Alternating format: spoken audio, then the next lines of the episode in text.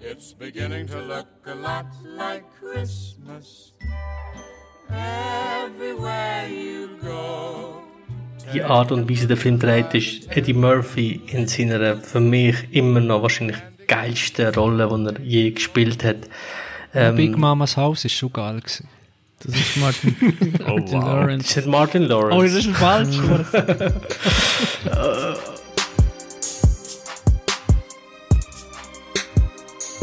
Herzlich willkommen zu einer neuen Ausgabe von Die Filmpaten. Wir diskutieren alles rund um Film und Serien und sonstige Geschichten, immer Part mit gefährlichem Halbwissen. Ich bin nicht allein, mein Name ist Chris, ich hocke zu Kur. Mit mir an Bord sind heute der Faton in Zürich. Hoi Faton. Hallo zusammen. In Winterthur der Dario. Servus zusammen. Und natürlich im Pharmaland in Basel der Adi. Salut zusammen.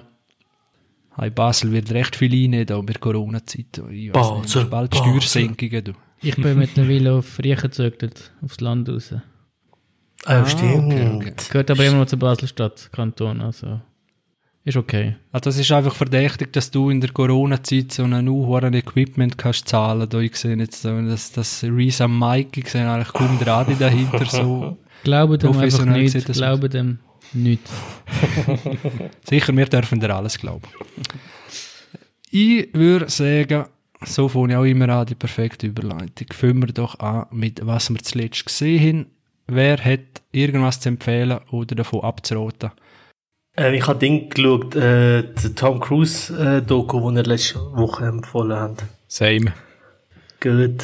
Äh, die ist wirklich geil. Also ich habe letzte Woche, ich weiß gar nicht, ob ich es gesagt habe, ich, äh, wo das erzählt habe, ob ich dazu gekommen bin oder es überhaupt erwähnt Ich habe dort schon mal angefangen gehabt und die hat mich schon gecatcht, aber ich habe sie so ähm, vor dem, vor dem Einschlafen geschaut und dann habe ich nicht das Ganze gesehen, jetzt habe ich sie komplett geschaut und die hat mir sehr gefallen. Sehr eindrücklich, äh, sehr eindrückliche Doku, sehr eindrücklich, was mit Tom Cruise, was für ein Typ er ist und äh, was für eine Persönlichkeit, was für ein Schauspieler, wie er ständig muss immer noch kämpfen, dass er als richtig hochrangiger Schauspieler angesehen wird.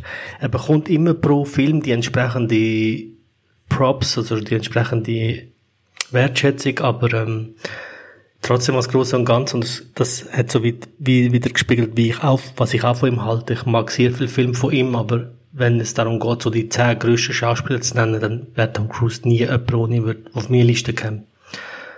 Und das ist so recht interessant, wie er, wie das passiert ist, ja. Ich finde es sehr interessant, dass, also auch neben Doku haben wir letztes Mal schon gesagt, oder ich habe, nein, der Adi hat es ja auch gesehen, letztes Mal, genau äh, wirklich sehr gute, darum freut es mich, wenn er sie auch gut finden, aber irgendwas wie man erfahrt viel von Tom Cruise, aber er ist gleich nie, nie wirklich greifbar, mhm. was er wirklich denkt oder wenn er, oder auch, eben ist er zum Beispiel, was mich auch interessiert bei Scientology, ist er, also ganz blöd gesagt, kann er gar nicht mehr raus dort.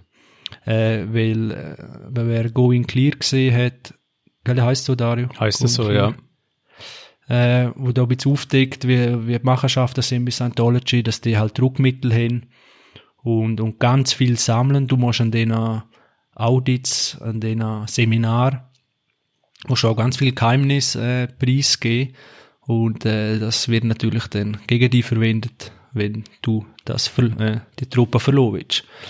Und darum eben Tom Cruise, vielleicht denkt er schon ganz anders und kommt äh, irgendwie gar nicht mehr raus dort, auch wenn er die Nummer zwei ist. Oder die Nummer eins fast, wer weiß. Aber äh, ja, das ist so das, was mich ein bisschen fasziniert, weil er ist nicht greifbar in dem, was er halt, ja. So, wenn er wirklich denkt. Oder natürlich weiß ich das auch von anderen Hollywood-Stars nicht, aber äh, auch wenn ich per Du bin mit allen. also Tom Cruise ist so ein, ähm, ein, ein, irgendwo ein Anti-Held. Also das, was er irgendwie verkörpert in seinen Filmen, ist er im echten Leben. Und äh, was ich noch neben dem Vergleich spannend gefunden habe äh, mit dem Dorian Gray, wo quasi eben auch irgendwie ewig jung sein muss, habe ich eigentlich den Vampir-Vergleich noch spannend gefunden. Ähm, dass er eigentlich so ein Top-Celebrity ist, wo eigentlich eben ähm, sich nicht blicken lassen kann in der Öffentlichkeit und wenn er wie ans Tageslicht kommt oder geht, dann verbrennt er quasi oder ja, also er, er hat ja, er, er lebt das, das Leben in Isolation, oder? Und ähm, ich, ich glaube, dass das ist so abgehoben und das ist wahrscheinlich so abgeschottet in seinem eigenen Universum. Ähm, ja, ich glaube, das, das kann man wie nicht erahnen. Ich habe das Gefühl gehabt bei ihm, ich habe mal ein Interview mit äh, Will Smith gelesen, wo es darum gegangen ist, dass man dort in der Zeit Will Smith vorgeworfen hat, er sei auch bei Scientology und nachher, weil er ja sehr viel Zeit mit Tom Cruise verbracht und hat er gesagt, nein, das ist nicht der Fall. Ähm, er hat aber noch einen Satz gesagt, den ich wie so aus der Doku rausgespürt habe, nämlich, dass der Tom Cruise an sich ein sehr großes Herz hat und eine Vorstellung von einer besseren Welt. Nur der Weg, den er gewählt hat, um das, das zu machen, ist eventuell der falsche. Und ich, das Interessante ist, in der Doku wird auch gezeigt, wie überheblich er seine Rollen gespielt hat und was für überhebliche Rollen er auch angenommen hat und er so übergekommen ist und somit so wie die Gunst von der Regisseur, von der anderen Schauspieler, aber auch von der, vom Publikum verloren hat. Aber das ist wie so das nach außen schienen. In sich innen ist er ja offensichtlich sehr schwach. Und auf den Punkt zu kommen, wo du Chris gesagt hast, könnte er überhaupt raus, weil Scientology alles Mögliche von ihm weiß. Ich glaube, das ist noch viel schlimmer bei ihm. Es ist, glaube ich, der ist so emotional und psychisch abhängig von der Religion, äh, dass er niemals auf die Idee wird kommen, dort zu verlassen. Weil ich, weiß nicht, wie viel Scientology raus wird bringen, bringen oder ihn attackieren wird, weil er ist ja in der Öffentlichkeit, da wird sich Scientology selber wahrscheinlich keinen Gefallen machen, aber ich glaube, er ist so tief drin, das braucht er so sehr und in der Doku zeigt man auch seine, seine Gedanken, die er hat gegenüber Religion, gegenüber dem Glauben und ich glaube, damit er gewisse Stabilität überhaupt hat in dem Leben, braucht er das. Ich glaube, das ist das Schlimmste überhaupt. So eine Abhängigkeit, so eine emotionale. Ich habe die Szene von Ice White Shut mega interessant gefunden und er da in dem Film von ein paar Jugendlichen abgehöbelt wird. Ich habe mich gefragt, Ah, ja. wieso, wieso ist die Szene da drinnen? Warum wird es einfach angemacht von einer Gruppe von Jugendlichen auf der Straße? Und es, passiert einfach, denkst du so, hä, was hat das einen tieferen Sinn dahinter? Und dann äh, zeigen sie eine Möglichkeit auf, was es könnte gewesen sein. Ja.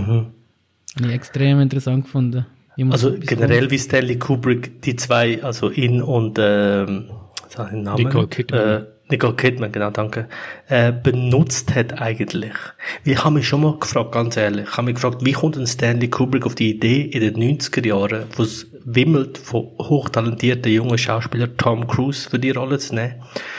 Und dann habe ich so, ich habe ein Buch von ihm und dort habe ich gelesen, dass er halt unbedingt ein Pärli hat wollen, also ein richtiges Pärli, wo zusammen ist, um die, das, der Konflikt zwischen ihnen und die Gedanken und die Eifersucht in den Film hineinzubringen. Und das schafft er perfekt. Und hat sie ja eineinhalb Jahre in England bei sich in der Nähe wohnen und hat, ist so tief in ihre Beziehung gegangen und so tief in ihre Psyche, dass er sie gehabt hat. Und ich finde, das zeigt der Film auch abartig gut.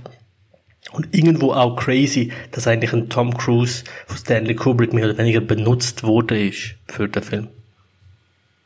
Aber zeigt vielleicht auch einen Mangel von, von kritischem Denken beim Tom Cruise, wo, wo man, glaube auch von Anfang an sieht. Also, man Guter sieht ja so Punkt, Szenen, von, wo er jung ist und ja, eben, wenn er irgendwie wie so die Streben nach etwas Höherem gesucht hat und nach Autorität irgendwie so und eben er hat das primär zuerst, glaube Christentum gefunden und nachher ist er dann abgedriftet zu Scientology und das ist dann halt wie auf ihn zugeschnitten gewesen und hat, mich hat es auch ein bisschen gedacht, die Religion hat ihn wirklich ähm, ja, dazu auserkoren, dass er so ein bisschen der Messias soll sein, oder dass er so der Heilsbringer soll sein und der Werbetreibende.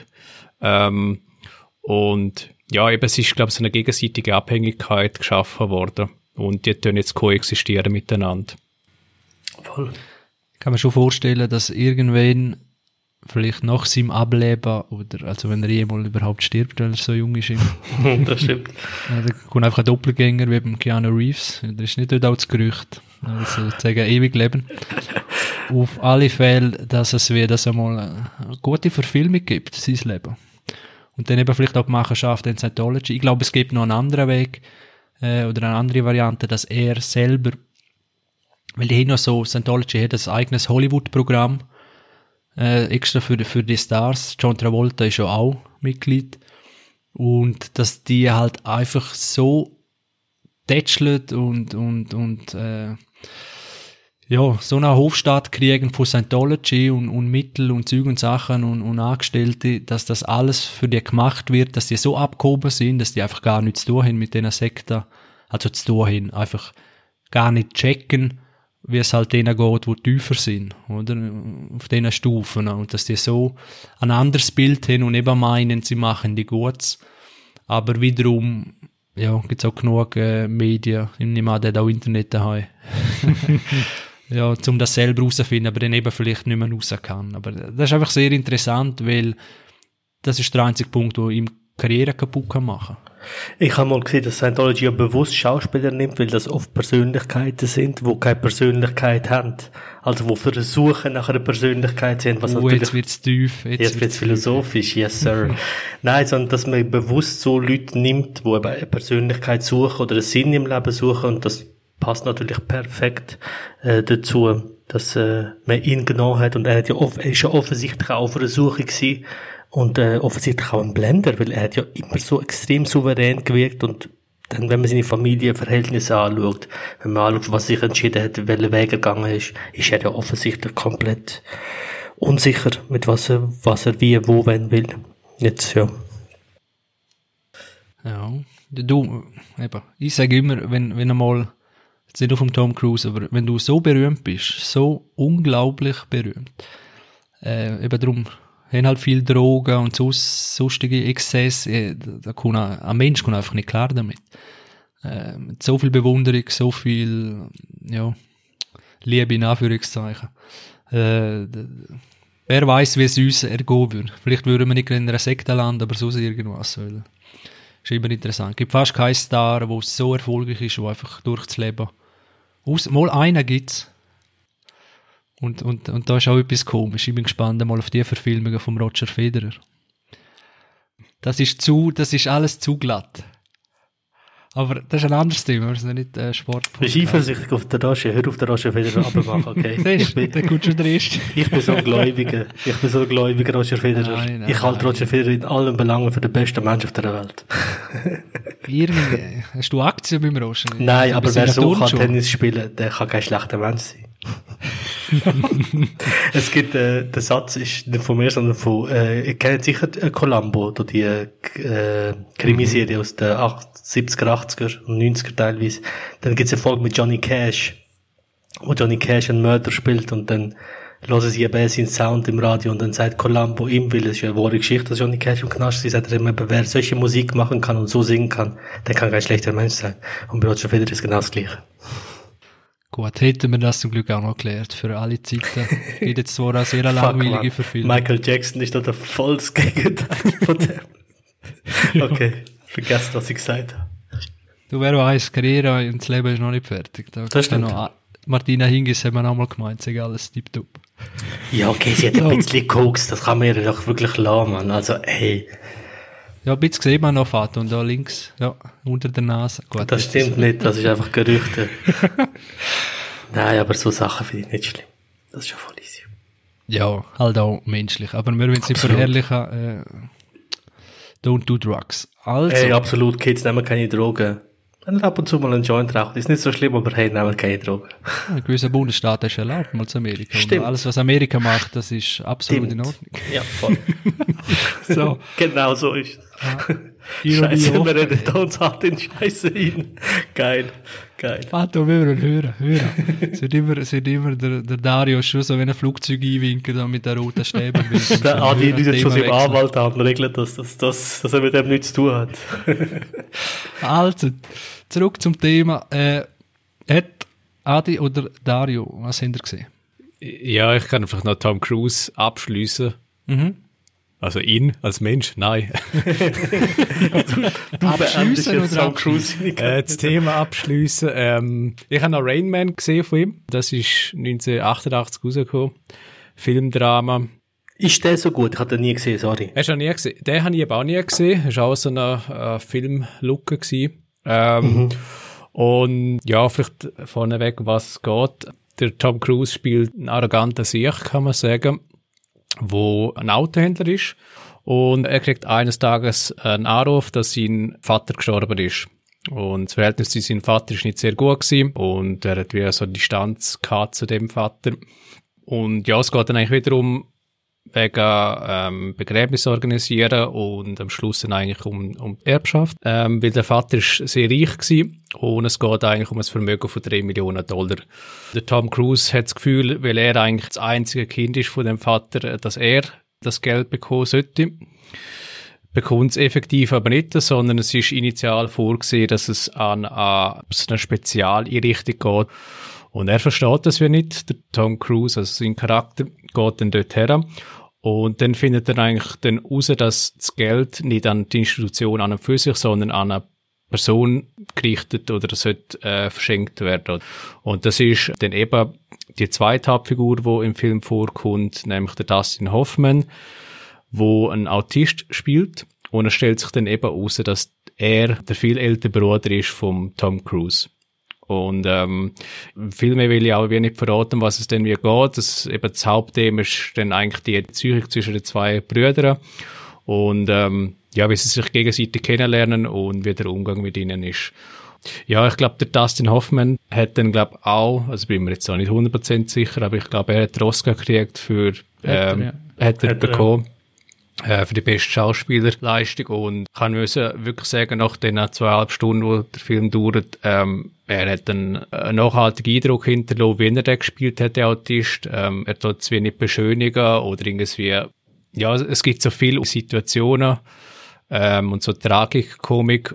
Und eben, äh, es wird von ihm so eindrücklich gespielt, von Dustin Hoffman, dass das, ja, das eben Eindruck hinterlässt. Und, und Tom Cruise ist so der perfekte Gegenpol, eben so in Bezug auf die Arroganz, wo er am Anfang zeigt, aber wie er dann eigentlich nach und nach, ähm, sein Herz erweicht wird, wenn er eben den Umgang mit seinem autistischen Brüder hat. Also ich finde, der Tom Cruise ist in dem Film absolut auf einer Wellenlänge mit dem Dustin Hoffman. Ich stand da ziemlich allein da wahrscheinlich, aber ich finde, er spielt sensationell in dem Film, der Tom Cruise. Sehe ich auch so. Unglaublich gut, ja.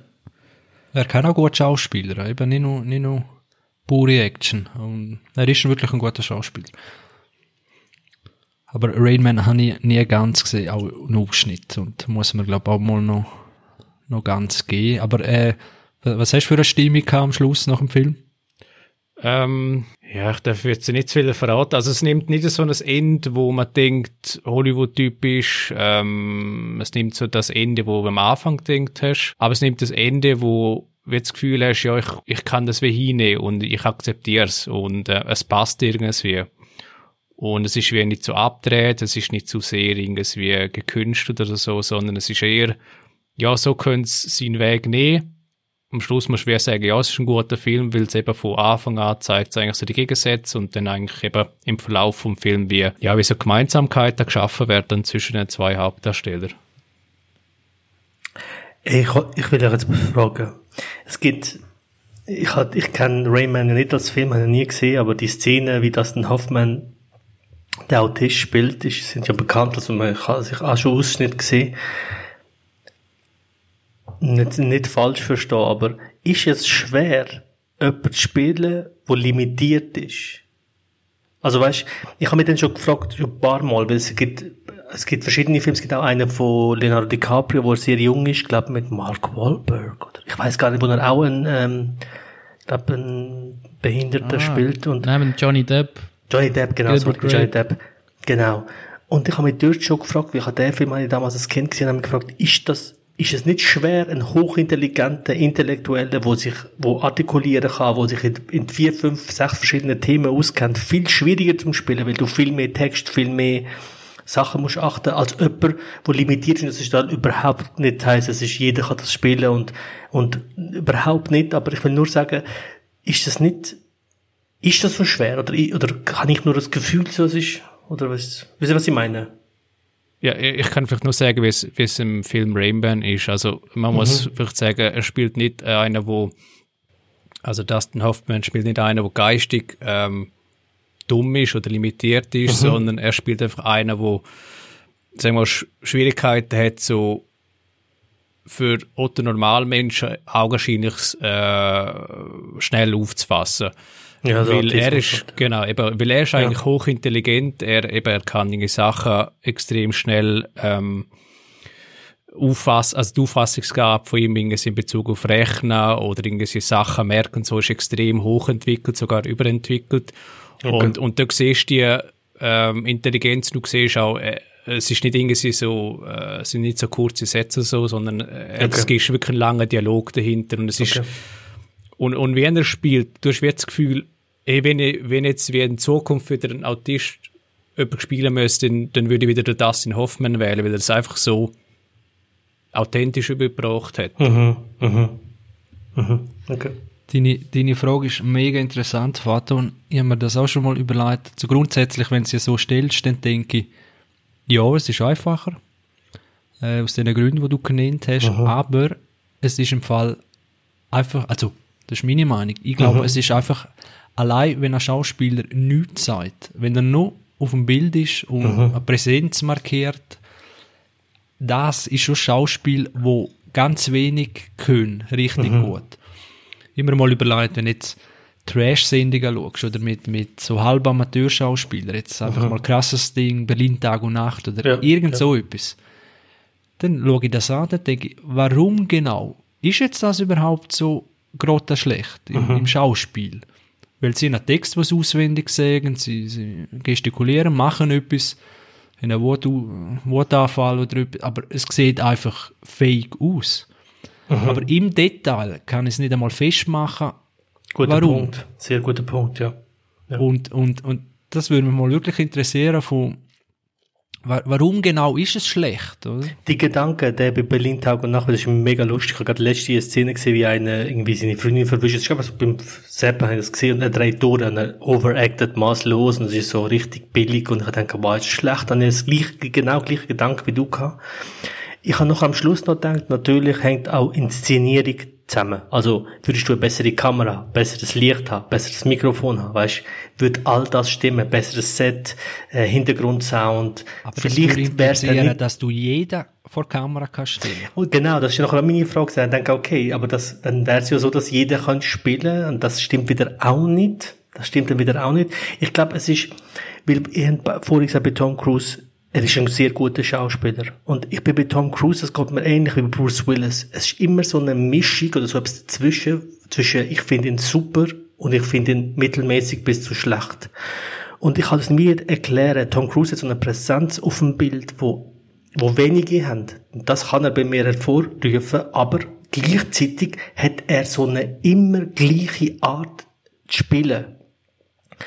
Und das ist immer so oh, schwierig zu erkennen, ist es jetzt gut, will ich ihn erkennen als Schauspieler, oder ist es einfach schlecht und billig, weil er immer das Gleiche spielt, er spielt einfach eine Rolle.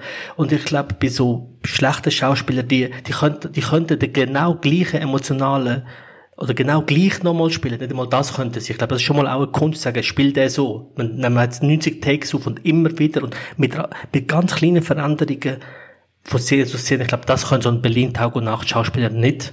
Und das kann zum Beispiel ein, Aber es wäre ein cooles. Experiment. absolut, ja. Ich glaube, die Frage ist, ähm, also das, was du vielleicht ein bisschen ansprichst, ist, es gibt wahrscheinlich einen Unterschied zwischen dem schwa- schauspielerischen Range, wo der Schauspieler hat, und es gibt einen Unterschied, welche Film er im Range hat. Also vielleicht Beispiel Tom Hanks ist ein super Schauspieler, der vielleicht mega viel Range hat, aber spielt immer in der gleichen Rolle. Tom Hanks ist einer, der das Maximum macht aus seinen Fähigkeiten, aber extrem breite Filmgenres abdeckt oder abdeckt hat. Und vielleicht ist das wie die die Krux für Frage, oder ist das vielleicht der Unterschied? Sehr guter Punkt, ja. Jetzt hast du, glaube ich, zweimal Tom Hanks gesagt, oder habe ich falsch verstanden? Du hast schon einmal gemeint Tom Cruise. Ah, Tom Cruise, ja, habe ich gemeint, ja. Ah, hast du Tom Cruise gemeint? Weil jetzt bin ich bei Hanks gewesen. bei Hanks ist auch Nein, Tom Hanks so, eben ist einer, der wahrscheinlich Ah. mega viel Range hätte im Schauspiel, Ja, ah, okay. aber immer die Ja. gleiche Rolle ist. Und Ja. Tom Cruise ist der, der maximiert mit dem, was er eigentlich hat. Was er eigentlich hat, okay. Aber er tut es auf extrem viele Genres abbilden. Weil Tom Cruise gefällt mir immer dann, wenn er am Leiden ist. Und auch wenn er, ja, nicht böse Was gemeint, sagt aber das über die dieses- Ausfahrt? Es gibt bei, bei Mission Impossible 2, die haben ja bei Mission Impossible die Masken, wo sie sich können genau gleich aussehen wie alle anderen Charaktere, was ja mega das- billig ist. Und ja. beim zweiten wird das so übertrieben. Der Film lacht quasi im Film über sich selber, weil der Bösewicht dann seine Maske anzieht, das aussieht wie Tom Cruise. Und dann sagt der Bösewicht zu ihm, ich weiß nicht, was schlimmer war, ist dieses ständige rumgezappeln oder das dauernde Grinsen, wo du ständig drauf hast. Und dann denke ja, das ist so Tom Cruise oder American, der ist immer am Grinsen. Drum, ich finde, by the way, Top Gun, einer von den maßlos überschätzten Filmen all time. So ein grotter, schlechter Militärfilm. Also, und es geht nicht mal darum, dass, dass es jetzt vom Militär finanziert ist und all das, aber es ist einfach so ein schlechter Film. Auch der Sound, der 80er Jahre Pop, wo dort gespielt wird, in den 80er Jahren gibt es so geilen Sound, was dort das ist für mich so schlecht und Tom Cruise passt perfekt in den Film, weil er den dauernd grinsende, hey, ich bin so cool, und yes, wow. Und das ist das aufgesetzte Coolness. Wenn wir so eine Person wie Tom Cruise dort spielt, auf der Straße würde sehen, man würde den niemals als cool bezeichnen. Das ist ein Film cool. Jemand, der so würde sich über inszenieren, würden wir alle als komisch empfinden.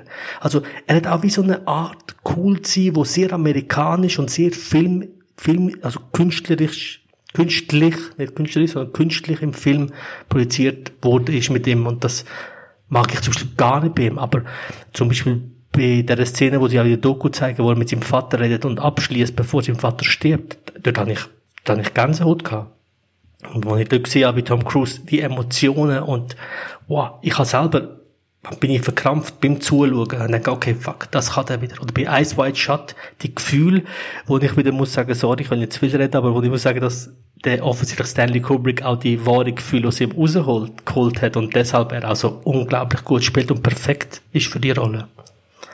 Ja, schwierig. Also bei, bei Top. Gun, das ist schon, glaub, bin jetzt nicht mehr sicher, Vietnamkrieg ist da gewesen, äh, oder irgendein anderer Krieg. Nein, Korea, was ist vielleicht also der Linie Nein, nicht in, nicht in Top Gun, aber zur Zeit, wo er rausgekommen ist. Äh, Nein, Top Gun ist auch 88, 89, oder? Das war nicht einmal Golfkrieg dort, nein. Oder Golfkrieg, irgendein Krieg, äh, nein, aber in der Doku wird es aufgeschlüsselt, dass etwas war. Kalte Krieg. Kalte Krieg, eben, der grosse, der Fight mit dem, ja. Auf jeden Fall, dass, dass der Film denen so erfolgreich war, halt eben der Patriotismus hochgelebt hat vor Armee und so. Und weniger wahrscheinlich einfach das filmische Werk, sondern auch das Thema zur richtigen Zeit. So. Äh, Fun Fact noch, wissen ihr, dass der Aladdin, der Disney Aladdin, Vorbild hat, der Tom Cruise. Weil dann geschaut, wie Künstler zeichnen. Und ich denke, zum erfolgreich sein nimmt man, man, man sieht es nicht wirklich äh, haben sie das das Gesicht wollen adaptieren vom, vom Tom Cruise, weil er dort auf dem Höhepunkt war. Äh, das habe ich mal irgendwo wow. so, so gelesen. Ob wow. das stimmt. äh, ja. Naja, allerdings grinst auch da, dauernd um, was mir auch Das ist auch so ein lässig cooler, du ja, ja, kommt auf den Dächer und um, eigentlich ist Mission Impossible da im Orient, oder? Absolut, ja. Gut, Adi? Ja, ich habe zwei Empfehlungen, Serien. Ähm, eine habe ich fertig geschaut und eine bin jetzt bei der letzten Folge. Die erste Serie, die ich kann empfehlen kann, heisst äh, The Nick von 2014. Sagt das irgendjemandem etwas? Nein. Nein. Ist eine Serie ähm, von Steven Soderbergh ähm, von Cinemax. Ist auf Cinemax gelaufen, die Serie. Und zwar geht es um ein Krankenhaus, wo ähm, 1900 spielt in New York. Hauptrolle ist Clive Owen und die Serie hat leider nur zwei Staffeln gehabt. Ist von Steven Soderbergh, äh, der hat jeder einzelne Folge hat er Regie geführt, was sehr speziell ist. Er ist Kameramann gewesen, hat einen Schnitt gemacht. Da kann man vor allem ja von Aaron Brockovich und ähm, jetzt fällt es mir gerade nicht ein, äh, sein anderer Meister, Traffic, das andere Meisterwerk natürlich, der Drogen, Drogenkartellfilm. Und er spielt im äh, Krankenhaus 1900. Das ist ein äh, Krankenhaus, das sich vor allem um Arme kümmert und Immigranten. Und der Clive Owen, der spielt dort einen genialen Chirurg, der immer wieder neue Verfahren ausprobiert, neue Wege, wie man Leute operieren kann, wie man äh, Menschenleben kann retten kann. Und er ist einfach so ehrgeizig, dass er nicht mehr aufhören kann, immer wieder neue Wege zu suchen. Und das Ausgleichen ist er hochdrogensüchtig. Zum einen ist er kokainsüchtig in dieser Zeit, zum, zum Aufputsch bleiben, zum wach bleiben, zum immer neue Wege suchen, neue Operationen zu testen. Äh, auf der anderen Seite ist er opiumsüchtig, um dieser Welt wieder mal zu verschwinden, über die Nacht, zum Ausruhen. Und die Serie hat mich absolut, absolut geflasht. Das war so was von hervorragend. Gewesen. Ich habe mich gefragt, warum kennt das irgendwie niemand da? Ich bin schon mehrmals drüber gestolpert. Da habe ich gedacht, hä, irgendwie reizt es mich mega, weil Steven Soderbergh, Clive Owen mag ich auch, Setting mag ich auch. Und es ist wirklich sensationell gewesen, die, die Folge und, äh, die, die Serie. Und ich habe mir gedacht, wahrscheinlich ist es wegen dem Namen, weil es eben, es heisst der Nick, es ist eine Abkürzung von der Knickerbocker Hospital, wo in, in New York war. Und ich glaube, da ist so ein- Schweizer, der dachte, der Knick, was ist denn das für ein Scheiß? Das will ich doch nicht. ist das von bei Sky? Ist das die Serie? Ja, genau, die gibt es auch bei Sky. Die habe ich auch schon gesehen und die haben mich auch schon angemacht. Allein ist schon schon das mehrmals- Cover. Weil schauen, habe ich nie durchgegangen, jetzt habe ich sie geschaut, jetzt mit der Freundin auch. Und so, es ist sensationell, würde ich sogar sagen. Okay, Dazu geil. hast du noch einen Soundtrack von Clint Mansell, das ist aber der, der den Soundtrack gemacht hat bei Drive oder Moon mit dem, ähm, Uh, geil. mit dem äh, Sam Rockwell. Und ich muss jetzt da wieder, äh, also wieder, ich muss da auch eine Lanze brechen für den Clive Owen. Ich finde, der wird immer ein bisschen auf sein Aussehen reduziert, so, ja, er hat nicht so viele super gute Filme, aber er spielt sehr, sehr, sehr gut. Wirklich sehr, sehr, sehr gut. Und die Serie ist sehr, äh, sehr facettenreich, spricht viele Sachen an, Rassismus auch im 19. 1900 in New York, die Immigrierung in die USA, wie die Ersten, die da kommen, nicht wollen, dass noch mehr Immigranten kommen, weil das, das, das Pack wird angeschaut, eben ganz übler Rassismus. Es wird dann auch ein, ein brillanter schwarzer Chirurg an dem, an dem Krankenhaus arbeiten. Und das wird alles thematisiert. Und es hat ganz, ganz viele üble Themen auch mit, mit, mit Kindertod und Operationen, was das sehr realistisch zeigt. Das nimmt sie extrem mit. Und jetzt habe ich aber gerade gesehen, dass sieben Jahre danach äh, haben sie jetzt eine dritte Staffel in Auftrag gegeben. Plötzlich.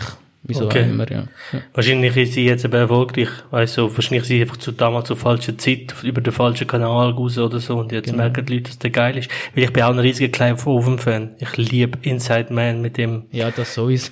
Das Children of Man. Finde ich auch ein Film, ja. wo Eben. ich, wenn der läuft, schaue ich, mag ihn sehr, ja. Und in dieser Serie ist er wirklich, also Weltklasse, würde ich sogar sagen, ja. Du nimmst die Rolle hundertprozentig, aber er ist drogensüchtig, hoch 10. Trotzdem ist Genie auch, trotzdem ist er sympathisch, obwohl er auch rassistisch am Anfang. Es ist eben, es nimmt sie richtig mit, die Serie. Und vor allem, was ich das cool finde in dieser Serie, sie haben mir das Gefühl gegeben, ich habe etwas gesehen und ich es vorher noch nie gesehen habe. Also wirklich Oh, etwas geil. Neues. Das Guter habe ich Punkt. richtig cool gefunden. Super. Ja, das gibt's nicht oft. Ja. Nein. Und Auf die, Sky hast du gesagt? Genau, Sky Show. Ich habe vorher schon mal Hollystar Abo gehabt. Das ist eine Schweizer, ähm, so eine Schweizer Plattform, wo kannst Filme auch äh, mieten und Serien. Ich, hab die, das ist, ich glaube, die, die Schweizer Plattform, wo alle HBO-Serien auch kannst, äh, mieten oder kaufen. Und das ist dort einfach schweineteuer gewesen. Da hast du mir, glaube ich, 50 Stutz für eine Staffel zahlen. Das, das, das ist niemals, ja. Und äh, jetzt Dann da- bist du auf Pirate Bay ein Abo lösen. Nein, nein. Ich habe jetzt Sky Show. Also, wenn du nicht eins löst, ist auch nicht mehr gut. Also Sky Show ist echt klasse. beim Pop-Up. Sky Show ist echt klasse, was Serie anbelangt, muss ich sagen. Muss ich auch einfach weiterempfehlen. Für den Preis, da kann Netflix einpacken. Was die Qualität von der Serie an- anbelangt, ist Sky Show schon extrem hochwertig. Absolut, ja. Muss- Kann ja, kann ja so also unterschreiben. Voll. Und die andere Serie, die ich gerade am schauen bin, ist Servant. Die läuft auf Apple TV Plus. Und ich habe gedacht, wenn ich die, das Abo schon habe, wenn ich den MacBook gekauft habe, dann äh, nutze ich das Angebot dann ein bisschen mehr. Und zwar bin ich über Twitter auf die, äh, darüber gestolpert, weil der Guillermo del Toro, von dem ich sehr Fan bin, ist Fan von dieser Serie. Und er hat gesagt, ja, er freut sich mega auf die zweite Staffel. Er ist dann gerade fertig mit seinen drei Arbeiten zum neuen Film. Und äh, wenn er fertig ist, und dann schaut er das gerade die zweite Staffel. Dachte ich, okay, ich habe ja das Apple TV Plus Abo, ich kann jetzt das mal schauen, Servants. Und die ist eine Serie produziert unter anderem von M. Night Shyamalan, dürfte vor allem bekannt sein von The Sixth Sense. Der kommt langsam, langsam wieder zurück zu seiner alten Form. Nachdem ja der, der Visit ist auch, habe ich einen recht coolen Film gefunden, muss ich sagen. Ja, mag ich auch sehr. Und jetzt die Serie, die hat mich auch recht im Band gezogen. Es passiert, ich darf gar nicht viel verraten, es geht um ein Ehepaar. Der Hauptdarsteller, den kenne ich nur von der dritten Folge, erste Staffel Black Mirror. Den sehe ich irgendwie auch gern. Spielt immer so einen sympathischen Dude. Und es ist ein Ehepaar, die haben offensichtlich ein Unglück erlebt. Äh, ein- äh, Das Kind ist gestorben. Und dann kriegen sie eine Nanny über und sie haben äh, und die Nanny ist irgendwie creepy, unheimlich und es leitet die ganze Zeit falsche Fährten. Es passiert nicht viel Brutales und keine grossen Jumpscares, äh, kein Blut. Aber trotzdem, es du bleibst ständig dran und denkst, was ist da los? Du willst immer wissen, wie geht es jetzt genau weiter, ja. Also, es zieht dir die Ärmel rein und du willst dann dranbleiben, ja. Und jede Folge geht immer nur eine halbe Stunde. Und das ist wahrscheinlich auch der Grund, weil aber eigentlich passiert nicht so viel, aber es ist sehr, sehr gut gefilmt, sehr subtil, aber lässt dich trotzdem nicht los. Und es ist sehr Wie spannend. heißt die Serie? Servant. Servant. Servant, ja. Das was- Aber nur auf? Apple. Hm? Das ist nur auf Apple TV Plus, ja. Eine Ja, von jetzt fünf fällt mir noch Serien, eine die dort Folge. laufen. Wie? Eine von fünf Serien, die dort laufen. Oder hast du Genau, eine eine, eine von diesen fünf Serien, ja. Ja, gell? Richtig. Und das ist, Ja, finde ich bis jetzt auch sehr empfehlenswert. Aber der Nick ist für mich jetzt ähm, das Highlight gesehen, muss ich sagen. Cool. Wie, wie hat das an Nick, Der Nick? K-N-I-C-K, der Knickerbocker. Das, das, An das, Knickerbocker, das, das- wäre eine geile Kleidermarke. Machen wir eine. Oder gibt es nicht einen? Knickerbocker? Nein, nicht Dicker. Nicht, ach, ich weiß auch nicht mehr. das hat es wirklich gegeben, das, das äh, Krankenhaus in New York. Ja. Knickerbocker. Ich muss jetzt den Namen schnell schützen. Sorry, das klingt so gut. Also, nicht gerade wegen der Thematik, aber einfach. Aber du hast recht, Knickerbocker ist auf Englisch Ausdruck für so eine äh, Dreiviertelhose. ah, schon? Das ist äh, der englische Ausdruck. Oh, Knickerbocker. wiederum ist es vielleicht nicht gut als Markenlabel. ja, wenn ich maßgeschneiderte äh, Anzüge mache, Knickerbocker. Äh, Ich habe noch einen Film gesehen, also nicht gesehen, das stimmt nicht, ich habe ihn nur nicht erwähnt, weil ich habe angefangen und äh, es ist gestern ist gewesen, und es ist sehr spät geworden und ich will ihn heute noch fertig schauen und das ist There Will Be Blood. Mit Daniel D-Lewis, da habe ich noch nie, da habe ich so lange schon auf meiner. Liste und äh, wow, also ich habe jetzt etwa, ich finde gerade über zwei Stunden, ich habe die erste, ja, die erste Hälfte etwa gesehen und wow, der Film hat so viel mit mir gemacht, so, und ich gar nicht wieder gewusst habe. Und Daniel D-Lewis ist einfach ein Schauspieler, wo ich einfach, der hat irgendetwas, wo ich nicht kann beschreiben kann. Das, der macht etwas mit einem, das, Das ist Legende. crazy. Das ist, ist doch crazy, nicht? Das, Das ist seine einfach- Rolle. Das ist Aber hast du nicht das Gefühl, dass egal was er spielt, es ist seine Rolle? Ich bin überhaupt kein Fan von der letzten Mohikaner, wie der Film heißt. Ich hatte den als Kind schon gehasst. Aber ich, wenn ich Daniel D-Lewis in dieser Rolle sehe, denke ich, das ist er. Das ist genau der Typ. Gangs of äh, New York, das ist genau der. Und jetzt auch, ich denke, ja, okay, das ist der. Ich habe das Gefühl, alle drumherum spielen und verkleiden sich und er ist einer aus dieser Zeit. Es ist unglaublich, was der Typ kann.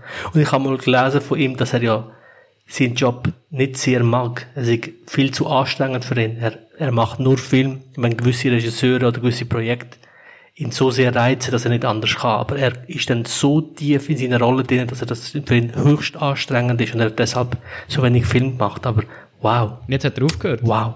Er macht Er hat jetzt definitiv Ja. aufgehört, gell? Mhm. Ah, Phantom Gott, Thread ist der letzte äh, Film gewesen. Und der ist auch gut gewesen. Auch von Paul Thomas Anderson. crazy. Und Lincoln hat er auch gespielt, oder? Ja, Ja, Lincoln. hat er einen Oscar geholt. Lincoln, der Vampirjäger, oder? Oh mein Gott, den haben wir mal geschaut. Wow. Was, du hast nicht geschaut? Nein, den haben wir zusammen geschaut. Ihr zwei zusammen. jetzt tust du mich da auch noch rein. Lincoln, Nein, nein, Vampire ich schaue Hunter. Schämt euch. Nein, den haben wir. Ich Mal- glaube, den haben wir nur angefangen. Nein. Hey, nein. aber Lincoln habe ich abgebrochen. Nach 10 Minuten. Ja, ist auch ein wieder von deinem. Lieblingsschauspiel. Es tut Der mir mega leid. Ich habe es im Fall, ich habe es abgebrochen und nicht gewusst wieso, aber der Film hat mich gelangweilt. Er hat mich so richtig klischeehaft gelangweilt. So, Ich denke, oh nein. Und dann bin ich schauen, es ist Steven Spielberg. Langsam zeichnet sich etwas ab, da mir, muss ich schon sagen. Ich finde die Diskussion bisschen- Ja, voll. das, was du vorher gesagt hast, Vater, mit so, ist es nicht schwieriger, eine hochintelligente Person zu spielen, als jetzt einen dummen. Ich finde das Gleiche mit all die, die ständig alle Preise abholen, wenn sie eine Person spielen, wo es- tatsächlich geht, wie, wie Lincoln, wie jetzt Gary Oldman, wo er den Churchill gespielt hat. Ich finde Gary Oldman, ich kann glaube zwölf Rollen aufzählen, wo der zehnmal besser gespielt hat, wo er es zehnmal mehr verdient hat. Ja. Und dann Ja. gönnt er mit Churchill gönnt er einen Oscar. Das ist wie so ein Must-Have, ja. Okay, jetzt hast du eine gut nachgemacht, jetzt kriegst du einen Oscar. Obwohl er vorher viel originellere, viel Also, tollere Rolle gespielt hat. Sein, seine Rolle bei, die, äh, was ist das fünfte Element, als Bösewicht. Ja, als Bösewicht. Muah. Ja. Muah. Oder eben, Oder bei Leon der Profi. Profi. Oh mein Gott, ja genau. Oder nur schon Boah. True Romance. Ja, ja, ja, ja, ja, absolut. Und eben absolut. auch beim Daniel Day-Lewis, natürlich ein super Schauspieler, aber Lincoln habe ich jetzt auch gefunden, ich weiß nicht, wer dort jetzt noch nominiert war, aber ich glaube, da habe ich gedacht, hätte jetzt jemand anderes verdient gehabt, ja. Ja, Fünfte Element muss ich wieder mal schauen. unbedingt, ja. Ein Genialer Film. Liebe ich auch. Also, ich habe noch geschaut, respektive angefangen, was der, glaube Dario letztes Mal gesagt hat, Devs. Äh, habe ich die erste Folge gesehen, die Science-Fiction-Serie, Miniserie, wo es eben da um die Entwickler, äh, um Entwickler geht, wo da so ein geheimes Dev, Dev-Team, äh, Development, Entwickler-Team hin, also so eine Firma wie Facebook oder irgendeine so eine Silicon Valley-Bude. Und das ist sehr geheimnisvoll und sehr interessant, genau mein Thema. Äh, bin aber erst bei der zweiten oder dritten Folge. Äh, eins ist mir aufgefallen, Dario. Hast du weitergeschaut? Ich habe weitergeschaut. Ich habe, glaube jetzt fünf oder sechs Episoden gesehen von insgesamt acht. Und wird besser, schlechter? Ähm, Gut, wenn du überlegen musst, dann. ist nein, äh, ja, es ist, es ist eine schwierige Frage, weil es kommt natürlich darauf an, was, was, was gut findest an der, an der äh, Serie. Also wenn, wenn die erste Folge schon gern hast, dann geht's in dem Stil weiter. Okay. Nur eins ist mir aufgefallen, äh, fällt vielleicht nicht jedem auf, aber dass es so ein paar un oder recht viel äh, unnatürliche Dialoge drin sind, so, so erklärende. Es wird immer, äh, das also, und wenn dir das einmal auffällt, dann hast du ein bisschen wie so der Filter weg. Dann denkst du, ah, das, ja, dann merkst du halt, dass es eine Serie ist und, und, und alles äh, geskriptet, weil einfach so alles erklärt wird. Oder? Haben zwei ein Beziehungsproblem, dann wird gerade alles erklärt, wo sie sich kennengelernt haben, äh, ja, und was denen alles passiert ist, wie viel Schachtel er aus der Wohnung getragen hat und er, und er ausgezogen ist und einfach jedes Detail und nach dem Dialog, weißt du, das ganze Leben von beiden. Und, und, und das gibt's im echten Leben einfach nicht, oder? Das grad, Da muss dir recht geben. Also, äh, muss ich sagen, Dialoge muss ich, sind wahrscheinlich jetzt so die schwächsten vielleicht in der Serie. Ähm, Aber dem gegenüber stehen ähm, so zwei, drei Charaktere, also wo einfach super gespielt werden. Ähm, äh, und eben die Idee an und für sich finde ich recht cool. Ist so ein bisschen Silicon Valley Thema ein bisschen anders beleuchtet. Das finde ich noch cool. Und was ich auch recht stark finde, ist die Musikuntermalung. Ähm, ich weiß nicht, ob dir das aufgefallen ist schon in der ersten Folge. Ähm, es gibt ähm, so ein bisschen den äh, Inception oder der Tenet äh, Bass oder so der Grundton zum Teil und auch wie es so anschwillt, das bis zum Crescendo am Schluss. Das, das finde ich recht stark und das finde ich so vom im Serie-Umfeld sieht man es fast nicht. Und ich frage mich ehrlich gesagt, warum man das fast nicht sieht. Ist es teuer oder ist das zu aufwendig? Vielleicht ist dort, was äh, vom Sound her meinst du? oder? ja, einfach so, dass eben so ein bisschen die, die Filmmusik, die man vielleicht ein bisschen kennt, oder die Kinomusik oder die Ki der Kinosound, den man ein bisschen kennt, dass man das wie so fast nicht in Serien wiederfindet. Dass es eben so ein bisschen anschwillt oder so wirklich, ähm, ja, mit einem Orchester dahinter ist, das, das dunkelt mir, das habe ich jetzt noch nicht so in so vielen Serien gesehen. Oder zu wenig. Das ist interessant, ist mir jetzt gar nicht das so aufgefallen, jetzt wo du sagst, ja, stimmt, hast recht, aber ja, es passt dann vielleicht auch nicht zu jeder, weil es ist immer eine gewisse Schwere mit dem, mit dem Genau. Ja, ja. Bass, wo sich so durchzieht, das ist immer so leicht, eben, ja, so, so eine gewisse Schwere, also gerade in einer Komödie würde es natürlich nicht passen. Äh, aber ja, das Geheimnis, das dort äh, gemacht wird in der Serie, sehr interessant. Eben, hast letztes Mal schon darüber geredet, müssen wir nicht nochmal ausführen. Äh, schaue mal weiter und dann, ja, bin ich gespannt, wie das ausgeht. Also, hat sonst einer gerade noch etwas auf dem Herzen von? Sieht nicht so aus, dann würde ich sagen, Weihnachten steht vor der Tür. Das nehmen wir natürlich zum Anlass, zum euch da draussen eventuell der ein oder andere Weihnachtsfilm oder Serientipp mitzugeben, dass ihr da in der Pandemiezeit daheim euch schön ein paar Weihnachtsfilme könnt reinziehen. Äh, ja, ich würde sagen, jeder von euch hat vielleicht der ein oder andere Klassiker oder Geheimtipp. Wer will, kann einmal sagen? Ich fange an, weil eigentlich, wenn ich den Film gebracht habe, können wir eigentlich die Folge langsam aber sicher beenden. Äh, alles andere ist einfach keine, keine Du richtige hast ja Selbstbewusstsein wie der Tom Cruise. Das äh, mag ich überhaupt nicht. Tom hau Cruise wäre wär gern so selbstbewusst wie ich. Oder ich wäre gern so aber. selbstbewusst wie auf, Tom Cruise Scientology tut in den. Film. Ich weiß es nicht genau. Auf jeden Fall, äh, falls Scientology mich will catchen, äh, probiert es. Nein, jetzt kommt's. Es gibt nur ein, also für mich, und das ist mega persönlich, aber für mich gibt es einen Weihnachtsfilm, das ist der Prinz aus Samunda. Ich liebe den Film und ich finde den Film bis heute ist der so zeitlos, der Humor, die Art und Weise der Film dreht, ist Eddie Murphy in seiner für mich immer noch wahrscheinlich geilsten Rolle, die er je gespielt hat. Ähm, Big Mamas Haus ist schon geil gewesen. Das ist Martin, Martin Lawrence. ist nicht Martin Lawrence? ist ein falsch. Aber der Eddie Murphy hat doch auch so eine Frau gespielt, der Dick. Ja, Nein, ach schon. Aber Ah, ja, er hat auch so eine floppt Familie gespielt, wo ja. er alle spielt, oder? Nein, Das ist auch Ist das die Big Mamas Nor Haus? Nor Norbert oder irgendwas. Oh, wow. Ganz Nein. Big Ah, Mamas Haus ist Martin Lawrence, das ist, das weiß ich. Okay, okay. Auf jeden Fall, der Prinz von Zamunda, wer ihn noch nicht gesehen hat, wahrscheinlich haben ihn eh alle schon gesehen, die ihn gesehen haben, und, oder, ich meine, der Film ist das ist ja 89, der ist uralt. Alle haben ihn gesehen, die ihn gesehen haben, ja, natürlich.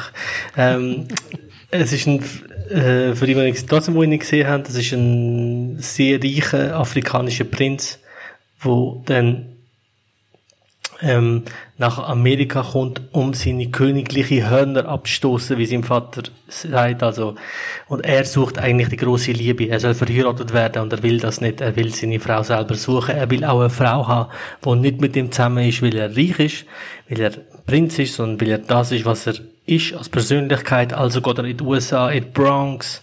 Nein, nein, sorry, nach Queens natürlich, weil er ja ein Prinz ist, geht er nach Queens und äh, schafft dort in so einem Burgerladen, äh, wo sich McDowell's nennt.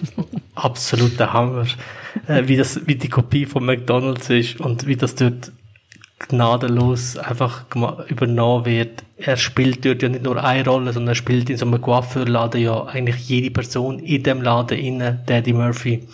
Äh, was viele nicht wissen, und äh, das ist so eine, nicht, nein, er spielt einen Coiffeur noch, sorry, das ist dort ist anders. Er spielt dort einen Coiffeur, der ihm die Haare schneidet, also er führt im Film einen Dialog mit sich selber. Und einerseits spielt er einen afrikanischen Prinz und auf der anderen Seite spielt er einen alten Mann aus der Bron aus der, aus der, aus Queens, verdammt mal, Queens. Und das ist so ein genialer Film. Der Humor, die Art und Weise, wie der Film gemacht ist, der, der Sound, das gibt für mich keinen besseren Weihnachtsfilm als Und, und, und die Prinzessin typische. Märchengeschichte noch integriert. Absolut. Die Love Story von, Sie eine einfache, in Anführungszeichen, Frau. genau, Oder, äh, sie ist eine Tochter vom, vom Besitzer von McDonald's. Ja, genau. vom Burger King. Und Achtung, jetzt kommt wieder Teil 2, Ende nächstes Jahr. Genau. Nein, der kommt nicht. Also, also, der, ja, natürlich kommt er, aber das, das interessiert mich nicht. Das lösche ich. Gott, das lösche ich. Das interessiert mich sowas von nicht. Das ist, pff. Es gibt für mich Terminator 1 und 2, alles andere hätte es nie Ja, gegeben. aber das, das 2, unterschreibe siehst du? ich. Das 2, vielleicht ist das 2 wie Terminator 2. wahrscheinlich nicht. Falls es so ist, dann wäre es hure geil. Aber sind wir mal ehrlich, es wird nicht so sein. Aber Eddie Murphy ist so alt geworden, mein Gott, ich sehe das Bild von ihm. Wow. Was, ich meine, der hat sich noch gut gehabt. Ey, der ist rich as fuck. Aber er sieht nicht mehr gut aus. Er ist halt sicher alt. Meine, wie alt wird Er der ist jetzt oberflächlich, wird, der Dario, du. der sieht nicht mehr gut aus, Film wird schlecht. Das kannst du ja verjüngen, digital, haben wir ja gesehen. Es kommt immer gut. Stichwort Irishman. Ja, oder Schnau zum Superman. Äh, genau. Ja, äh, ich kann nur Vater und sagen, wirklich, der Film, der ist natürlich, wenn ist der rausgekommen? 80er? ich glaube 89, 88. Typisch 80er-Film, ja. Ja. Also Ende 80er, Anfang 90er habe ich so im, im, im Kopf, dass man den eben gesehen hat als kleines Kind und der ist wirklich, das ist ein Film, die sind einfach, ich weiß nicht, ist es Nostalgie oder sind es einfach, die sind so rund, nie langweilig, es passiert immer so wie etwas, mega lustig äh, und auch genial ist, wo überhaupt wird ja auch so der Reichtum äh, eben von Zamunda wird ja am Anfang gezeigt und so, wie reich sie sind und, und das ist einfach alles auch schön anzuschauen und nachher halt eben kennt- lernt er sozusagen das normale Leben kennen. Da kommen wir gerade ein bisschen in den Sinn, George, der aus dem Dschungel kam. ganz ein anderer Film, aber eigentlich, er ist Mann auf dem Dschungel, wo in die Stadt kommt und ganz ein anderes Leben kennen, kennenlernt. Und das gibt halt viel, äh, ja, viel Comedy kann man daraus ziehen, oder? Und das Gleiche ist eigentlich Prinz von Zamunda, kommt auch in eine ganz andere Welt, in unsere Welt sozusagen, oder die Normalwelt, oder wie man sie auch nennen will. Und, und das gibt halt, ja, viele lustige Szenen. Äh, Ja, vor allem, dass, dass er aus Afrika kommt und reich ist. Also weißt, das ist so weg von dem Klischee, dass, äh, dass jemand aus Afrika kommt nach Amerika und den American Dream jagt. Weißt, weg von dem. Aber gleichzeitig macht er es ja trotzdem, weil er ja der arme Typ aus Afrika spielt, der einen Job sucht und den American Dream sucht. Also, und gleichzeitig will er den American Dream, die Vorstellung von, ey, ich suche meine Frau aus, weg von, jeder ist frei, jeder darf so sein, wie er will. Äh, Es ist, der Film hat so viele Komponenten in sich, die einfach super sind. Einfach der Hammer. Das ist ein Klassiker. Ja. Hammer. Kann ich mich noch anschliessen. Top-Film, äh, ja, jetzt ist Messlatte, mal schauen, was der Adi bringt. Scheiße. Scheiße, ja, kann, kann noch am googlen. Nein, der, das Bondo dazu, also wenn du jetzt gerade mit dem kommst, dann wäre es für mich äh, die Glücksritter mit Dan Aykroyd und dem äh, Eddie Murphy. Ich finde, ist sehr. fast auf gleichem Niveau. Ich sehe den jedes Jahr auch mega gern und ist auch eine total coole Message dahinter und wie sie das Feld aufräumen dort mit diesen zwei geldgierigen äh, Penner. Weisse alte Männer. Ja. die Szene so geil, wo, der, wo sie der jahrelange Diener, der Schwarze, kriegt so die Weihnachtsbonus, das ist irgendwie ein Dollar oder so. Und, oh, danke vielmals für diesen Dollar. Jetzt kann ich mir vielleicht einen Kaugummi kaufen oder vielleicht mal ins Kino gehen. Die verdammten geizigen Penner. ich kann es nicht so nur machen, das ist so geil. Hammer, Hammer. Und der Dan Aykroyd ist dort auch mega geil. Ja. Ich finde den Film auch köstlich. köstlich. Die zwei kommen ja bei Prinz von Samunda vor. Der Dan Aykroyd? Also die zwei Figuren aus, die zwei Reichen, die zwei Ah. Weißen, die kommen ins Prinz von Samunda vor, weil der Film von Prinz von Samunda ist, glaube ich, ein Jahr oder zwei später gedreht Okay. worden und sie sind quasi die Penner, die am Boden liegen und ähm, Ah, stimmt, der, der Eddie Murphy nimmt das. Geld von seinem Diener, wo sich ja Geld hat schicken und im Reichtum lebt und sich die uralte, die äh, beschissene Wohnung, wo sie in Queens haben, oder renovieren und dann nimmt ihm das Geld weg und schmeißt dann so Penner an und dann sagt er ihm, hey, wie, wie heisst ich, was wie die Figuren heißen? Ich weiß Äh, Hey, hey, wir sind zurück. Und dann siehst du sie beide, wie sie quasi wieder wegkommen. Das ist recht geil. Sorry, noch so ein, Ja, witzig. ja. Glücksritter den Hammer. Schaust du noch den Namen an Weihnachten, Adi? Die Glücksritter? Mhm. Ja, wenn er, also ich habe jetzt einfach keinen Fernseher mehr, aber früher habe ich immer Glück gehabt. Definitiv. Und was ich immer Glück habe, ist eine schöne Bescherung mit dem ähm, Chevy Chase. Sagt euch das was? Sagen die auch Ich nicht nein. schnell ein Bild haben von Jetzt dem. muss ich auch schon ein Bild haben. Der Name sagt einem natürlich etwas, aber nicht unbedingt vom... Am Anfang kannst du den huren fetten Weihnachtsbaum irgendwo im Wald absagen und bringen ihn heim und er ist einfach doppelt so groß wie die Stube. Ah, Den, habe ich auch, der ist auch viel im Fernsehen gekommen. Den habe ich in Teil auch schon gesehen, aber auch nie ganz. Der ist ein mega Klassiker, man muss Kann jedes Mal man mega lachen. Und es gibt eine mega witzige Geschichte zu dem Film noch. Der Chris Columbus, der Regisseur, der Kevin allein zu Hause gemacht hat und noch ein Harry Potter und all das Zeugs, der ist eigentlich vorgesehen als Regisseur für eine schöne Bescherung. Und der ist dort auf das Set gekommen und der Chevy Chase muss scheint das grösste Arschloch gewesen sein auf der Welt, hat der Typ abgemacht, so, du, du Neuling, du hast eigentlich gar nichts verloren, bla bla bla. Scheiße. Dann ist aus dem Projekt ausgestiegen, der Chris Columbus, und dann hat, äh, das ist ein John Huston-Film, das ist ja der Komödienkönig seit 80er, 90er, 90er mit, mit Breakfast Club und eben eine schöne Bescherung und Kevin allein zu Hause. Dann hat er gesagt, ja, los mal Chris Columbus, ich habe ein anderes Drehbuch da, da geht es um einen Bub, der von seinen Eltern leider heimgelassen und vielleicht kannst du aus dem etwas machen und dann kommen Einbrecher.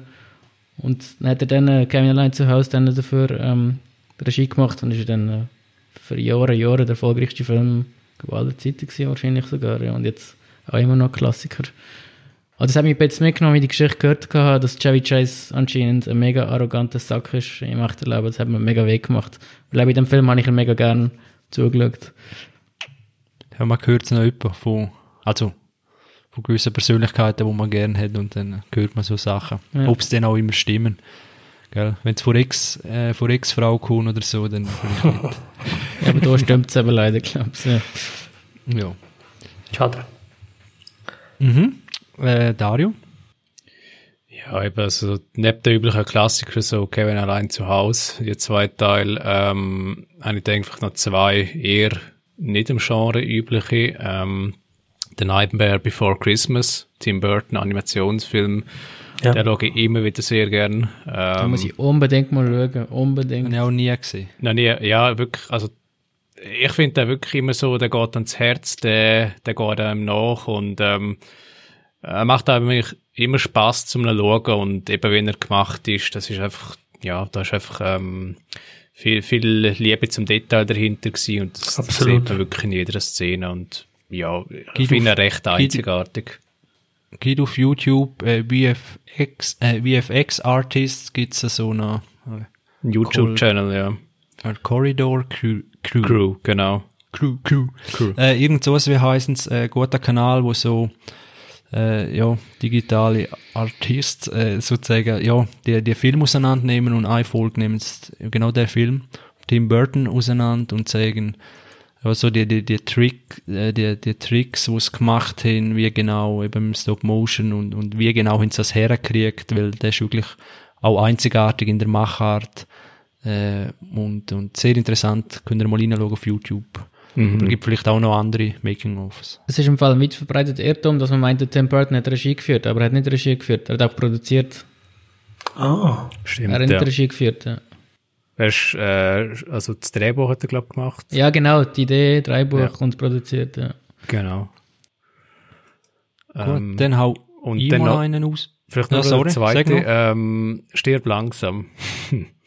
Bruce Willis, ähm, eben der Actionfilm zu Weihnachten, ja, für mich ein zeitloser Klassiker. Ähm, ja, das ist eigentlich die Rolle von Bruce Willis, äh, wo ihn, ja, ich würde sagen, wie ihn definiert hat. Äh, und ihn jetzt angucken, irgendwie sind fünf, sechs stirb langsam Teile jetzt schon. Und jetzt äh, kommt die Frage, findest du den besten Teil, der erste? Ja, das ist extrem schwierig. Ich glaube ja. Ich Erste, dann Ich der auch. dritte und dann der zweite. In dieser Reihe. Wie viel gibt's schon mittlerweile? Ich glaube, Sechs fünf. Fünf. fünf? Und der fünfte ist unterirdisch. Ist der fünfte der mit dem Düsenjet Nein, zwischen ist der der Brücke vierte. auf der Autobahn? Das ist der vierte. Ja, das war ein Helikopter, gewesen, Entschuldigung. Nein, nein, das ist ja Ein noch ein vierter Düsenjet. ist ein. Äh, Oh nein, das ist der fünfte im, Hel- mit dem Düsenjet. Ja, das ist ist der das ein fünfte. Ja. Ja, also so, also durch einen Tunnel glauben, oder ist das der Heli? gewesen? Ach, ich weiß auch nicht. Ja, mehr. auf jeden gibt's auch Mit seinem Sohn einfach. äh, Mit seinem Sohn ist der fünfte. Der übelst schlechte. Ja, der vierte ist Also eben auch schon mies. Also ich bin ganz klar Fan vom dritten. Vom dritten. Ich würde sagen, bei mir ist 3, 1, 2. Die anderen zähle ich gar nicht. Das ist der Sohn vom, we- weiss einer, wie der Schauspieler heißt, oder der Sohn von Bruce? Den also mag ich vom- überhaupt nicht. Jay Courtney. Der von Avatar, oder? Ist das der? Ja, Nein, nein, nein. Nein, nein. Jay Courtney der- heisst er. Das ist er, wo auch bei, bei Suicide Squad. Spartacus. Spartacus ist er der Blond dort. Das eine, das kann ich nicht sehen. In, in der so eine- Serie. Und bei Terminator da mit dem Nein, das ist nicht der. Mol. Nein, das ist nicht der. Nicht? Du meinst ja Sam Worthington, das ist nicht der. Das ist, nein, ich meine nicht den. nein, ich meine nicht den. Also auf Das jeden ist Fall der von sind sie schlecht. Ich glaube, auf das können wir uns einigen. Sam Worthington hat bei Avatar und Terminator mitgespielt. Salvation. Schon. Ah, das ist sein Sohn. Hm. Das habe ich gar nicht gewusst. Okay, jetzt sehe ich ihn. Aber in dem Fall hat es echt ein ehrliches Gesicht. du, wir glauben jetzt einfach am Adi, er weiss, er ist das Lexikon. Ja, ich würde auch sagen, ja, die weiß so Sachen. Aber wehe, wir recherchieren nochmal, dann, dann noch mit den Vieren. Und so sage ich jetzt einfach nicht mehr. Ah, das ist der Sohn von Bruce Willis, den ich schon ein paar Mal gesehen. Es gibt auch einen Film mit Tom Cruise, um das Ganze nochmal so zusammenzuführen. Ähm, wie heißt der Film? Ist ja so ein Name, so wie John Wick mit Tom Cruise, wo er so ein ehemaliger Geheim... Jack, Ah, ja, ja, Jack der- Reacher. Jack, Jack Ah, Reacher, ja. genau. Beim ersten Teil von Jack Reacher, den ich auch sehr mag, der erste, spielt der, der Bösewicht. einfach. Das ist der Sohn von Bruce Willis, Ja, habe ich jetzt genau, gerade gesehen. Okay. mit, ja. okay. Okay. Gut, dann hau ich mal ein. Ich bin da der Schauspieler noch am Suchen, ich finde ihn nicht. äh, hau ich noch einen raus. Für mich, also eben, also, ja, die Kevin 1 und 2 oder allein zu Hause und in New York, äh, ja, man tut es immer so weg, aber es sind echt einfach geniale Filme, muss man, muss man sagen. Einmal in meinem Empfinden. Äh, gleich wie Prinz von Zamunda oder so, die sind nicht langweilig, immer etwas passiert, mega lustig. Äh, und natürlich Weihnachten in Reinform. Dann natürlich äh, Herr der Ringe für mich, weil sie immer an Weihnachten gekommen sind, respektive veröffentlicht im Dezember im Kino released worden, hat das alles wie zur Weihnachtsstimmung. Ja, also ich kenne auch viele, die Herr der Ringe Trilogie immer schauen. Kann ich auch. Äh, an Weihnachten. Ich gehöre zwar nicht dazu, die gehen mir einfach zu lang. Der letzte ist auch nicht so gut. äh, den habe ich noch aufgeschrieben, Dumm und Dümmer. Äh, Oh, der hat stimmt. für mich an Weihnachten, das sind am Schluss, oder am Schluss, so ein Teil vom Film, so in Espen, äh, hat er so Winterszenen drin und bin gar nicht sicher, ob irgendeine Weihnachtsthematik noch drin ist, glaube nicht einmal. Er schafft so Sondern Win schon- Winterszenen, also Winterszenerie. Nein, ist keine Weihnachtsthematik. Genau, aber einfach so, vielleicht eben im Setting, Winter ja. gesehen einmal, das erste Mal, und dann kommt noch so Winter vor. Äh, und ja, der, der ist für mich so ein Weihnachten. Äh, ja. Und daraus habe ich ehrlich gesagt nur so die allerkitschigsten Filme, die nicht wirklich gut sind, aber um Weihnachten kommen und man es wie geschaut hat, das sind halt da die, die Santa Claus-Filme mit Tim Allen und so, der erste oder so. Ich muss sagen, als, als Kind äh, sind die eigentlich noch mega gut gemacht. Äh, also, oder habe ich mal so empfunden, dass es wirklich die Märli-Welt, so die klassisch vom Weihnachtsmann, äh, und das Märli, dass ein normaler Mann den Posten vom Weihnachtsmann einnimmt, das ist eigentlich noch, ja, für die Kleineren unter uns oder Jüngeren, äh, kann man ruhig empfehlen. Aber ich glaube, da gibt's auch drei, zwei, drei Fortsetzungen, Ich glaube, die werden, v- von Mal zu Mal wird das schlechter. Yes. Und jetzt ist doch gerade ein neuer noch rausgekommen, oder kommt raus mit dem Kurt Russell. Kurt Russell, genau, Das auch, ja. aber auch noch mit Ja. Mel Gibson. Oh, Ja, das genau, ist das so ein schlechter gewesen mit Kurt Russell. Der, der ist Der ist letztes Jahr rausgekommen. Das ist auf, die kommen, die gibt's auf Netflix, einmal Ja. zwei, glaub. Also das- heisst. Das war so ein mieser Film. Gewesen. Äh, den kann mich noch erinnern. Äh, mir, ist, mir ist zum Glück gerade empfallen, der, der Filmname. Ähm, Weiss auch nicht. The, Chris, The Christmas Chronicles. Christmas Chronicles. Ja. Ja. Also, aber der ist wirklich mies gewesen. Also, vielleicht auch, der ist mir gerade eingefallen. Was ich empfehlen kann, ist Klaus. Das ist ein Animationsfilm über den Ja, Weihnachtsmann. der ist super. Der ist wirklich auch gut. Der ist, glaube ich, gemacht in Spanien. Äh, und ein Synchronsprecher ist der J.K. Simmons. Uh, Der ist, glaube ich, bekannt von Whiplash. Ja. Und der ist, also ich habe den Anim Animationsfilm recht eindrücklich gefunden. Der ist super, ja. Ja. Sehr cool. Und auch etwas fürs. Herz. Absolut. Ich habe Bad. Santa würde ich noch schnell reindroppen, sorry. Was, Bad? Santa. Bad Ah, Santa. sicher, ja. Billy Bob Thornton als Alkoholiker und skrupellose Motherfucker liebt den Film. Die Immer Szene, wieder. die Szene, wo die Kinder vermöbelt haben, ich habe Tränen gelacht im Kino. Ich auch. Das So geil. So geil. nein, nein. Billy Bob Thornton ist so cool wie Johnny, äh, wie Tom Cruise gern wäre. Ja, Er ist die coole Socke, genau die. absolut. Jay Courtney heißt der Schauspieler, den ich gemeint habe. Das habe ich ja gesagt. Ja, aber wieso kommst du mit dem Sam äh, Barrington, wie heißt der? Ja, weil du gesagt hast, er spielt bei Avatar mit. Und bei Ja, der Terminator. Sam habe ich gemeint, ja, aber der, wo, äh, eben, äh, den hast du gesagt, der kommt bei Terminator, spielt er noch mit, der Sam. Ja, Ah, der Jay Courtney aber auch. Der auch. Ja, Genesis. Ja. Okay. Und das ist der, den ich gemeint habe, und so wird er nie recht gehabt für mich. Aber der andere spielt auch mit. Gar nicht gewusst, dass der Sam da auch mitgespielt hat. Aber siehst du, das ist so belangloser Terminator-Film. Aber jetzt bin ich mir echt nicht mehr sicher gewesen. Sorry, eh, Winterthematik. das haben wir jetzt keine Ruhe. So. Äh, ja, hat einer noch irgend, dann gibt's natürlich die ganzen, äh, falls man im Horrorfilm, am Horrorgenre nicht abgeneigt ist, gibt's da so die, ah, wie, hei, wie heißt der österreichisch? Krampus, genau. Das Bondo zum Schmutzli oder halt, ich weiß gar nicht, wo die sagen, überall herkommen, anscheinend doch auch irgendwo in den USA. Äh, Krampus-Film, da gibt's ganze Teil, da ist vor ein paar Jahren der neu rausgekommen, und muss sagen, äh, die kann man sich auch mal so ein bisschen geben, wenn man so ein bisschen mörderische Weihnachten gern hat, gibt auch zwei coole Monster. Aber äh, Horror-Genre, ja, ist meistens halt nicht gerade das Beste, das Gelbe vom Ei.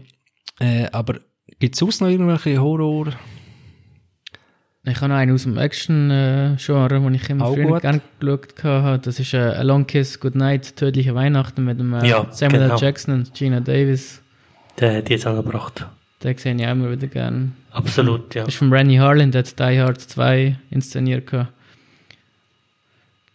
Der kommt eigentlich auch jede Weihnachten im Fernsehen. Das stimmt, und den schaue ich auch fast jede Weihnacht. Das ist ein Film für mich, wo, also, eben, der Prinz von Samunda ist so das Herzig, haha, hihi, und tödliche Weihnachten ist dann das, was ich dann am Abend, wenn ich vor dem Penne, da gebe ich mir dann Mhm. super Film. Was ich auch verbinde mit Weihnachten, kommt gerade in den Sinn, äh, Cooler Runnings. Mhm. Weil ich dort gerne. bin ich auch nicht mehr sicher, ob das dann auch noch Weihnachtsszenen oder so vorkommt, aber es ist halt Wintersport. Ja. Äh, und Bart mit, mit ja, halt auch Comedy oder? Jamaikaner, also hat glaube auch jeder gesehen. Und das sind auch so Filme, äh, genial, die kann man einfach wegschauen und sind sehr unterhaltsam.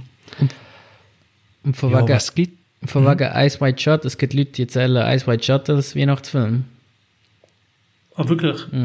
Ah ja, weil es gibt ja die Szene, wo sie am Schluss Ja. ja, nachher gehen, Ja. gehen, wie, es ist ja die Weihnachtszeit, auch, ja. stimmt, stimmt, guter Punkt. Ah, geil, eigentlich ein Grund, um ihn wieder mal zu schauen, ich liebe das. geil. Ja, gibt's natürlich auch die, die dann eben so Harry Potter oder so reinbringen, weil das ist halt das gleiche wie der Grund von, äh, oder auch Star Wars, wegen, ja, halt Weihnachten released worden. Und dann verbindet man das ein bisschen damit. Äh, oder mal gewisse au- aus, aus der Trilogie. Oder wie sagt man, wenn neun Film ist, wie sagt man dem? Ninthly Disney. Disney, genau.